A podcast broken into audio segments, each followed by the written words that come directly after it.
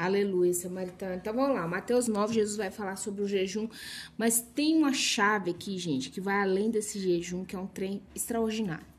Vamos lá, então versículo 14 está escrito assim, ó. Vieram, pois, os discípulos de João. Que João é esse? João Batista, tá? Porque naquela época, na Grécia Antiga, esse pessoal, era muito comum você ter o mestre e os seus discípulos, o mentor e os seus mentorados. Então, é, João Batista também tinha esses rapazes, esses jove, jovens rapazes, que o seguiam, que eram mentorados por ele, né? É, com relação ao Antigo Testamento, com o que estava, né? As atualidades, enfim.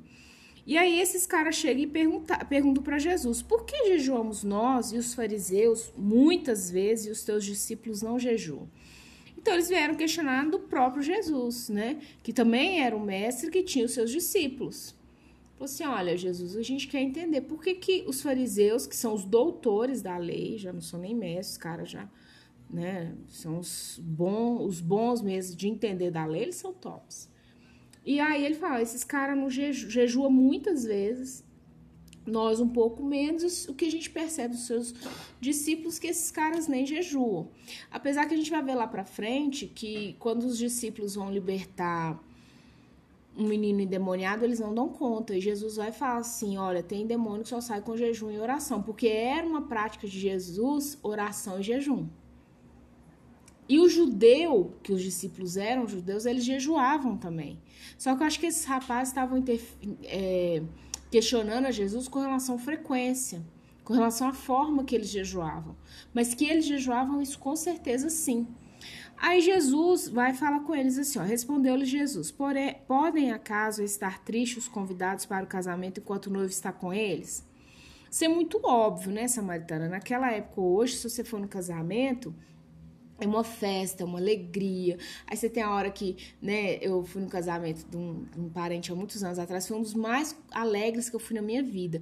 Teve a hora que vendeu parte da gravata do noivo para poder ajudar na lua de mel. Aí depois veio o buquê da noiva. Aí depois teve, sabe, os pais. Aí vão partir o bolo. Gente, mas assim, foram vários momentos de muita alegria. Os noivos passando nas mesas, beijando, abraçando. Isso antes dessa pandemia, né? Obviamente mas uma festa, assim, uma celebração que não tinha como não contagiar todos. Então que Jesus falou assim: olha, eu tô aqui. A festa tá rolando, porque eu tô com vocês, né? É, e aí Jesus solta essa pergunta, né? Porque casamento judaico é um casamento muito feliz também, muito contente, muito celebrado, são dias de festa, né? Lá em João a gente vai ter o primeiro milagre que João conta, é quando Jesus transforma água em vinho. E foi dentro de quê? Foi dentro de um contexto de casamento. Então, para o judeu, o casamento é uma celebração assim, de dias, é muita festa, é muita alegria. Aí Jesus solta essa pergunta, que era um contexto para eles normal, habitual deles conhecer. E aí ele fala: olha, dias virão, contudo, em que lhe será tirado o noivo, e nesses dias vão jejuar. Então, quando esses dias, inclusive nós estamos nesses dias, mas quando são esses dias? É, você imagina que uma festa de casamento acabou. É hora de quê? Você pegar, né? Como diz minha avó, pega a. picar a mula, né? para sua vida real, para o seu dia a dia. Né? Então, quando o casamento acaba, quando uma festa acaba, por isso que Salomão fala que é melhor você estar no velório do que numa festa, que é ali que você vai refletir sobre a vida. Porque o dia a dia, ele não é cercado de celebrações, ele é cercado de muito mais momentos difíceis do que grandes celebrações. Você pode ter pequenas celebrações, né? Aí Jesus fala assim: olha, o dia que o noivo for embora, que eles voltarem aqui pro ao mundo real, né? O mundo sem Jesus em carne osso encarnado, aí eles vão ter que jejuar. Eles vão de jejuar. É, assim, então não vai ser necessário só oração, leitura bíblica e tudo. O jejum vai ser mais do que uma ferramenta. E aí, gente, esses dois últimos versículos que eu fico assim, eu leio eles e toda vez que eu leio eu, eu fico maravilhada. Olha o que Jesus fala: ninguém põe remendo de pano novo em veste velha porque o remendo tira parte da veste e fica maior a rotura. Então você não vai pegar um pano novo, né? É, imagina que você tem uma blusa aí de passeio bonita. Aí, sem querer, você passou assim num espinho, né? Cortou ali, abriu um buraquinho e tal. Você nunca vai pegar o pano que você faxina sua casa com ele, Não, vou arrancar um, um quadradinho aqui, vou costurar. Quem é uma boa costureira sabe disso. É o pano novo com o pano novo, o mais parecido possível com aquele pano. Só que você não tem um, um, um retalho, né? Se chama retalho daquele mesmo tecido, você vai pôr algo o mais parecido possível, até mesmo porque para continuar bonito e imperceptível aquela falha, tá? Aí Jesus falou assim: ó, ninguém põe remendo de pano novo e veste velha. Você também não vai fazer o contrário. Uma roupa de você dentro de casa é pegar né, um remendo novinho, um tecido que nunca foi usado e pôr lá. É porque o remendo tira parte da veste e fica maior a rotura. Então, se você põe um novo na veste, um remendo novo na veste velha, o que que acontece? Aquilo ali vai, a rotura é que ele vai rasgando, as fibras não vão aguentando. E aí vai ficar pior ainda. E no 17 ele fala assim: nem se põe vinho novo em odres velhos. Do contrário, rompe-se os odres, derrama-se o vinho e os, odre, o, e os odres se perdem. Mas põe-se vinho novo em odres novos e ambos se conservam. Aqui já é um outro contexto, né? Aqui já. O que, que é o odre? O odre é, é feito de, da pele de um animal, né? E ali ele é formato de uma capanguinha mesmo, é como se fosse uma garrafinha d'água, porém de forma animal, né? Feito com coisa do animal. E ali você tem que curtir aquele couro, igual você curte para vestir, né? É, põe ele ali um tempo no sol, um tempo sobre um fumacê e tal. É interessante que outro, vi, outro dia eu vi um vídeo do Luciano Subirá que ele fala que os odres na Bíblia, sempre que ele é citado, é no sentido de transformação.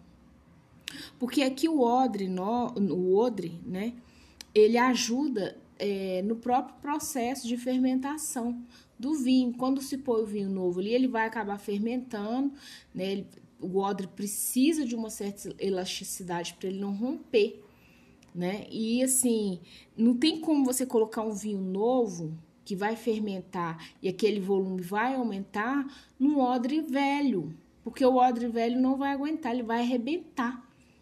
É o mesmo que ele fala do tecido. Se você pegar um, um tecido velho por um remendo novo, a fibra do tecido não aguenta. A fibra é, do odre é, é né, um pouco diferente, que é uma fibra animal, né? E a outra é uma fibra vegetal, mas a fibra também não vai aguentar. O odre, né, que é essa garrafinha, entre aspas, que você guarda, né? O pessoal naquela época guardava as coisas. Eu acho que até hoje no Oriente Médio se é usado. Eu acho. Ele, no odre velho, ele não aguenta o vinho novo, ele estoura, e você perde o odre e você vai perder o vinho também. Aí Jesus fala: Mas põe-se vinho novo em odres novos, e ambos se conservam.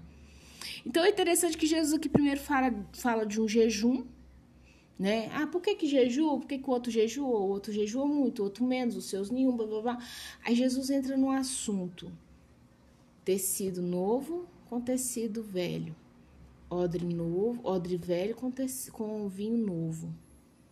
É interessante Jesus pegar coisas velhas e coisas novas. O que, é a metanoia? Já ouviu falar, Samaritana? Metanoia? Eu vou deixar para você pesquisar no Google. Mas, em resumo, metanoia é mudança de mente. Não adianta você tentar colocar um exemplo, um novo parceiro na sua vida se a sua mente não transformou. Vai romper. A ruptura, a fibra não aguenta seja ela animal ou vegetal. Não adianta você ter uma boa relação com seus filhos, sua mentalidade não muda. Eu não estou falando aqui de valores, valores a gente não negocia.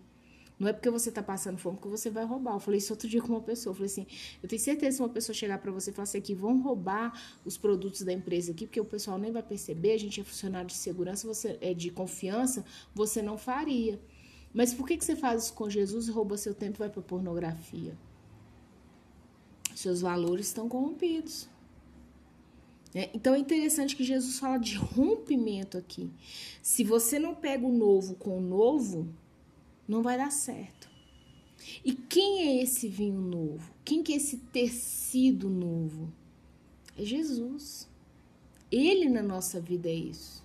Só que na sua mente tem que haver uma mudança, tem que haver uma renovação, um renovo. Se não tiver samaritana, vai romper, seja fibra animal, seja fibra vegetal. Vai fermentar, que ele tem, vai puxar, vai virar o Hulk, as vestes do Hulk ali vai romper. Não tem jeito.